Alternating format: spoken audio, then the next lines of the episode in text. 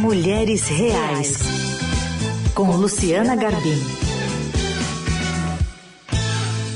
Segunda-feira é dia de conversar com a Luciana Garbim por aqui. Tudo bem, Lu? Bom dia. Bom dia, Carol. Bom dia aos ouvintes, aos ouvintes. Um prazer estar aqui de novo com vocês. Bom, hoje o nosso assunto é bastante amplo, mas começa sempre com um trauma. A gente traz uma convidada que é a terapeuta Luciana Ross, referência internacional em terapias complementares para tratamentos de dores e traumas corporais, especialista em gestão de psicologia organizacional, tema que a gente está propondo a se debruçar aqui na edição de hoje. Bem-vinda, Luciana.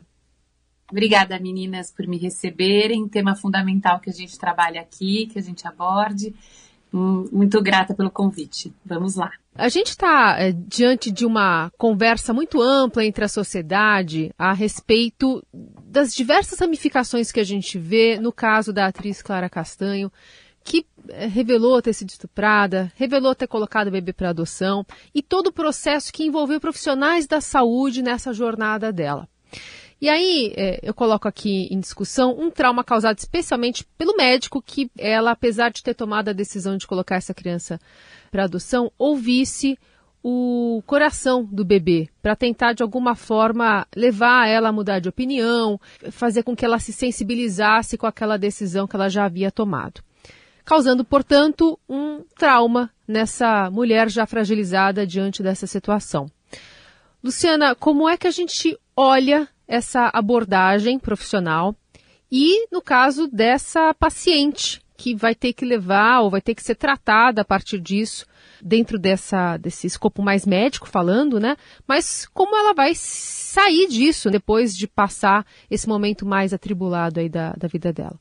Olha, gente, da minha parte eu digo o seguinte: trauma é um assunto que nós precisamos trazer à tona o quanto antes, uma palavra com a qual nós precisamos nos familiarizar o quanto antes.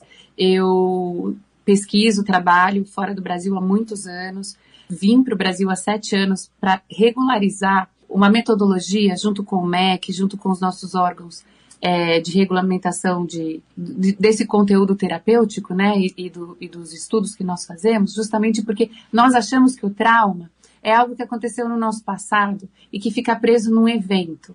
Então, eu acho que o trauma é o, o acidente de carro, ou eu acho que o trauma é a queda do avião, a perda de alguém querido, uma violência ou um, um, estupro, por exemplo, algo que, que, que é um evento que aconteceu no meu passado. Mas o que, o que aconteceu com ela, especificamente, define exatamente uma atitude é, que pega ela de surpresa, uma atitude inesperada, ela já sensibilizada, fragilizada dentro de toda a decisão que ela tem que tomar, dentro da, da, da circunstância da própria gestação, e uma atitude arbitrária que pega ela de surpresa, que obriga ela a fazer algo que ela não esperava e que rompe a barreira de proteção dela do sistema nervoso. Então ela não, ela não queria entrar em contato com esse bebê, ela não queria entrar em contato com esse momento, ela tinha tomado uma decisão e ela é obrigada, ela é forçada a atravessar é, a partir da, da, decisão de outro, que torna uma, uma, uma segunda violência, né, ainda mais agressiva, e ela rompe uma, uma barreira de proteção. Então, o que, que aconteceu? O sistema nervoso dela ativa ela entra em defesa, ela entra em reação e ela sai do lugar dela de segurança. Isso é o trauma, que ela vai carregar para o resto da vida a partir de uma circunstância que durou ali dois ou três minutos. Fica claro? Então a gente precisa entender que não, está preso desse momento em diante na fisiologia dela, o susto que ela levou, o medo que ela sentiu e a agressão que ela voltou a viver além de todas as outras circunstâncias que ela já tinha vivido que tinham levado ela a tomar essa decisão. É muito delicado. Luciana, você coordena o Núcleo de Pesquisa em Desenvolvimento Humano, Qualidade de Vida e Saúde Emocional do INCOR, né, da Faculdade de Medicina da USP. Isso. Como é ter que lidar com tantos profissionais de saúde nesse, nesse projeto Cuidando de Cuidadores? Porque a gente, como paciente, às vezes tem contato e às vezes é um contato não tão é, às vezes o contato pode ser até meio difícil, né? Justamente da pessoa que tem que cuidar de você. Como é preparar esses médicos? Como é lidar? Como foi enfrentar essa pandemia junto com eles? Você pode contar um pouquinho para gente? Posso sim. Então, já estava no meio dessa jornada, né, de, de regulamentação do meu método. Então, eu, eu sou especialista em dor e traumas físicos e emocionais e regulamentei a metodologia, é, como eu estava falando para vocês. E no meio desse processo de regulamentação, de treinamento da minha equipe, dos profissionais que trabalham comigo, eu me vi no meio da pandemia recebendo um relatório da Organização Mundial de Saúde. Isso foi em no segundo semestre do ano passado, e que a OMS dizia que as doenças mentais vão matar mais do que as doenças cardíacas daqui a oito anos. E, gente, isso é um relatório muito importante, um dado muito relevante, porque nós vamos viver mais e com menos qualidade de vida. E oito anos está aí, né? Já está chegando na nossa porta, é um tsunami. Então eu vi isso como uma bandeira que nós precisávamos levar para que as pessoas entendessem que morrer do coração é, é muito dolorido, perder alguém que infartou é muito dolorido, mas perder alguém, ou ser você mesmo, quem vai morrer a partir de um processo degenerativo da tua saúde mental, da tua saúde emocional, traz um outro cenário muito mais complexo. Então, nós temos hoje mais de 30% do planeta com depressão, medicado para depressão. E nós precisamos olhar para esse, esses números. Então, quando veio a pandemia, eu levantei essa bandeira, fui para dentro das UTIs de Covid para ver exatamente como os médicos estavam vivendo e o que, alguns anos atrás, posso dizer com segurança, assim, quatro, cinco anos atrás, é, se tinha muito ainda preconceito com terapia, com fazer terapia e com as terapias complementares, não é? Mas quando eu cheguei dentro do, do, dos hospitais, olhei para os médicos e falei: vamos começar um tratamento para cuidar dos profissionais da saúde, porque nós estávamos com quase 50% deles dentro de um quadro de burnout. Todos os hospitais me abriram as portas, fui muito bem recebida, eu e minha equipe. Nós pudemos implementar o, o, o, o, o, tratamento que consta né, de salas de descompressão que cuidam dos médicos e dos enfermeiros e dos colaboradores, mas também de processos de, de treinamento de lideranças para aprenderem a lidar com o burnout, que hoje nós temos mais de 37% dos funcionários também dentro desse quadro. O Brasil é o país número dois no planeta em burnout hoje. O Brasil é o país mais ansioso do planeta hoje, com quase 86% da população sofrendo de ansiedade. E ansiedade é um transtorno. Então, tive o convite de levar para dentro do SUS para dentro do INCOR, para dentro do, da rede do HC, aqui dentro da Faculdade de Medicina da USP, e a ideia é que nós possamos colocar em telemedicina no SUS também o quanto antes, para que a gente possa ter mecanismos que revertam esse quadro. Nesse cenário tão conturbado que a gente está vivendo, é, ainda nessa esteira de pandemia, mas de tantos assuntos que estão em discussão, a gente está em ano eleitoral, né? O estresse está muito à flor da pele, o noticiário e, e tudo mais está corroborando para a gente ficar nesse, nessa faixa de tensão. Quando você olha para esses profissionais de saúde, você vê uma incidência maior sobre homens ou mulheres? Não é igual. Na verdade, o termo burnout surgiu, a, a definição psiquiátrica surgiu exatamente para profissionais cuidadores. Por isso que o programa, inclusive, chama Cuidando de Cuidadores. São, os profissionais da saúde são vocacionados, né? Nós, nós que temos é, dentro de nós o desejo de cuidar do próximo, essa vocação, esse sacerdócio de cuidar do próximo, a gente tem muita dificuldade em estabelecer um limite onde é que termina a minha capacidade de ajudar. Né? Então, você está ali, o que, que aconteceu? Nós tínhamos, por exemplo, vou pegar um, um, um número de dentro do INCOR mesmo, um, um, andar inteiro num determinado momento com um médico eh, disponível, porque todos eles tinham se contaminado também. Então, eles perderam não só os pacientes, eles perderam os colegas, eles perderam os colaboradores e não tiveram tempo para assimilar esse luto. Perderam familiares e não tiveram tempo para assimilar esse luto. Então, não faz diferença nesse momento entre homens ou mulheres. Nós estamos vivendo o pós-trauma, que é pior que o trauma. Então, nós, o que eu falei muito é 2021, quando as pessoas diziam para mim, ah, Luciana, mas a gente vai ter a vacina. Eu falava, gente, mas nós vamos ter a ressaca financeira, nós vamos ter a ressaca emocional da perda, mesmo com a vacina.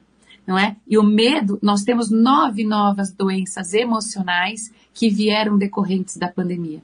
Medo de sair de casa, medo de voltar a pegar o vírus. Quem pegou o Covid mais de uma vez, agora a gente está vivendo essa quarta onda, vocês estão vendo as pessoas que não conseguem tirar as máscaras na rua, esse é um outro tipo de medo. O medo de socializar, essas crianças que ficaram em casa em homeschooling, porque é importante que a gente lembre que nós não, estavam, não estávamos em home office, não era uma opção. Ah, eu vou discutir isso com a minha liderança, com a minha chefia e vou trabalhar de casa. Não, nós estávamos em lockdown. Então, nós temos hoje três em cada, é, um em cada três casais vivendo um quadro de assédio moral em casa. Então, esse é o pós-trauma que a pandemia trouxe, para o qual nós temos que olhar com muito carinho. Luciana, quando a gente entra hoje no YouTube ou mesmo nas redes sociais, a gente vê muita gente oferecendo o seu serviço como coach, como terapeuta alternativo, é, como tem, tem várias nomenclaturas até. E assim, nem sempre essas pessoas são muito bem formadas. Quando você vai ali pesquisar, você vê que às vezes ela fez um curso de uma entidade que você nem conhece muito bem e ela vende ali algumas soluções mágicas e para problemas dos mais diversos. Como você vê esses serviços que estão sendo oferecidos nas redes sociais, no YouTube, por pessoas nem sempre qualificadas para isso? É, então, é, é, esse é um assunto tão delicado, né? E é a razão pela qual eu comecei já essa conversa dizendo da importância de estarmos perto de órgãos regulamentadores, né, da metodologia e do trabalho, porque eu, tenho uma coisa positiva que veio da pandemia, né? A migração para o online fez com que todo mundo estivesse lá e eu me incluo, né? Atendia a, a, esse convite aqui justamente por ter aberto. Eu abri meu perfil de Instagram, eu nunca tive, sempre fui muito reservada, sempre fui do consultório é, e, e, de uma agenda né, clássica. E de repente eu fui para o online, a convite de, de dois amigos meus, né, da família Chinia Chique, na verdade, é, que diziam, Lu, você precisa falar sobre trauma, Luciana, você precisa trazer esse assunto para um público mais aberto. E o que, que aconteceu, gente? Em dois meses eu tinha 14 mil seguidores. Então, a necessidade de trazer esse conteúdo é muito importante e o preconceito que se perdeu com a terapia também foi muito importante, com fazer terapia, com buscar ajuda. Isso aconteceu durante a pandemia. Então, nós aumentamos 1.750% a busca por terapias é, complementares. Mas o, o, o outro lado da moeda é que todo mundo saiu para falar. E, e, tem que se ter muito critério com relação ao que se diz, como se diz e para quem se diz. O meu pedido aqui para vocês, e endosso o que a Luciana falou aqui na coluna dela há, há umas semanas atrás, é não terceirizem a responsabilidade pelo seu tratamento. A sua saúde mental e a sua saúde emocional é sua. Trate ela com muito carinho, trate ela com muita seriedade. Os seus traumas de infância, aquilo que está guardado no seu inconsciente, é seu. Então não abra para qualquer um. Não, não saia fazendo rituais, com profissionais que você não conhece, vá lá, marque uma consulta, tenha um olho no olho, não se entregue, não entregue o seu processo para diversos profissionais ao mesmo tempo. É, leve isso com muito critério, com muito cuidado, porque o processo é seu e pode muitas vezes bagunçar ao, ao invés de organizar, né? até para não se gerar mais traumas, né? Se você está vindo com um histórico de dificuldades de lidar com essas questões, a busca de uma ajuda que não seja capacitada para isso pode gerar mais problemas, não, doutora? Sem dúvida. A gente volta no exemplo da, da Clara, né? Uhum. É, e no exemplo de como nós temos que ter esse critério para dar uma notícia a uma pessoa, para respeitar o limite dela, para não sermos invasivos. A gente tem um programa inteiro é, sobre comunicação assertiva inclusive que nós já trabalhamos esse capítulo com as lideranças lá dentro do hospital. Como é que eu vou dizer algo para uma outra pessoa? Eu vou deixar esse exercício aqui. Não faça um julgamento, não faça uma crítica se ela não for construtiva. Porque essa energia, quando ela sai de você, esse tom de voz, quando ele sai de você, ele já sai destruindo ou construindo algo na tua comunicação com a pessoa para a qual você está falando.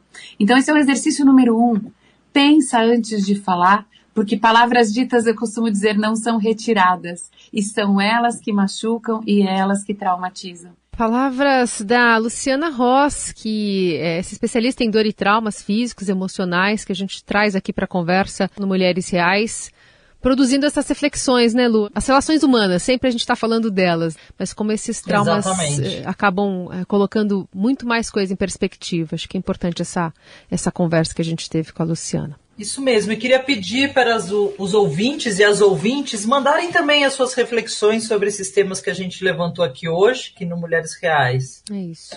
Luciana Ross, obrigada pela conversa, viu? Até a próxima. Ai, obrigada, Luciana. Foi um prazer te ter aqui. Obrigada a vocês, meninas. Eu quero terminar só dizendo que eu adorei o nome do programa, que é Mulheres Reais. E eu queria concluir só dizendo isso. Nossas histórias às vezes não são muito bonitas, mas são nossas histórias. São histórias reais que a gente precisa honrar, que a gente precisa acolher dentro da gente. Falar sobre os nossos traumas é o que vai curar os nossos traumas. Então, esse é um espaço fundamental aqui para a gente fazer essa reflexão. Muito obrigada por me receberem.